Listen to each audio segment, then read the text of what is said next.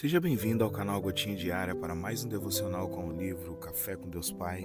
E infelizmente, ultimamente eu não tenho tido a oportunidade e a possibilidade, na verdade, de fazer vídeo, mas eu decidi completar o livro e até o último dia nós vamos estar aqui, amém?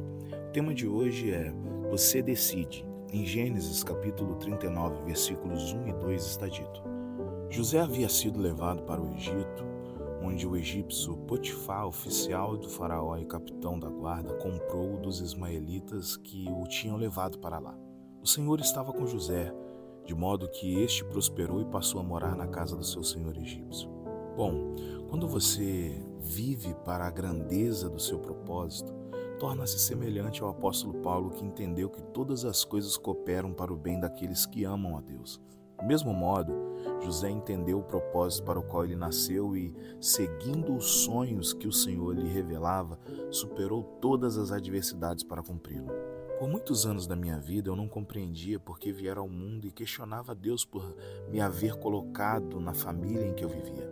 Quando encontrei a verdade e a vida em Jesus, tudo mudou e passou a fazer sentido. Comecei a compreender que até as circunstâncias contrárias cooperavam para o meu bem. Profundidade da sua dor determina a intensidade da sua resposta. Quando somos feridos, nosso instinto busca formas de ferir de volta. Pense nas vezes em que você teve a oportunidade de revidar os golpes daqueles que o feriram. Já teve a chance? Talvez sim, talvez não. A escolha de José foi perdoar, ou seja, além de ser curado internamente em sua alma, demonstrou que, mesmo injustiçado, é possível perdoar.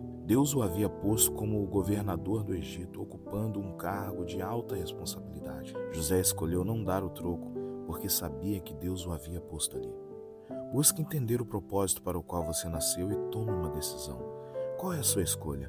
Continuar lamentando as injustiças e erros na vida ou se levantar e seguir em frente para o seu destino profético? A frase do dia é: A tempestade não é para destruí-lo, mas para lhe mostrar quem é Deus. Hashtag intensidade. Bom, José, quando vendido como escravo, poderia ter escolhido lamentar sua sorte, se lamentando das injustiças que ele sofreu. Porém, ele fez opção por uma atitude bem diferente. E assim como ele, todos nós enfrentamos momentos difíceis, momentos de traição, de decepção com pessoas caras, de injustiças das mais variadas. Porém, temos que decidir entre lamentar, parar, murmurar ou agir segundo os princípios de Deus. É normal refletir sobre as injustiças e erros na vida, porém, permitir que isso nos paralise é uma escolha. E quanto a isso, José aqui nos ensina algo incrível. Ele escolheu se levantar e prosperar, mesmo em circunstâncias desfavoráveis. Sua resiliência é um exemplo para a gente. E assim a gente aprende que podemos sempre nos reerguer, independentemente do quão difícil seja a nossa jornada.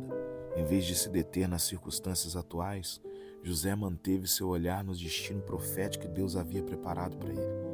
E essa é uma lição grandiosa para mim e para você. E eu quero dizer algo poderoso para você hoje. Cada escolha entre lamentar e seguir em frente molda o nosso futuro. E olhando por esse ângulo, Desafios podem ser oportunidades disfarçadas. Se mantenha firme nos propósitos de Deus, meu irmão, minha irmã. Essa tempestade, como diz a frase do dia, não é para destruí-lo, mas para revelar quem é Deus na tua vida. Tenha um dia abençoado, meu irmão e minha irmã.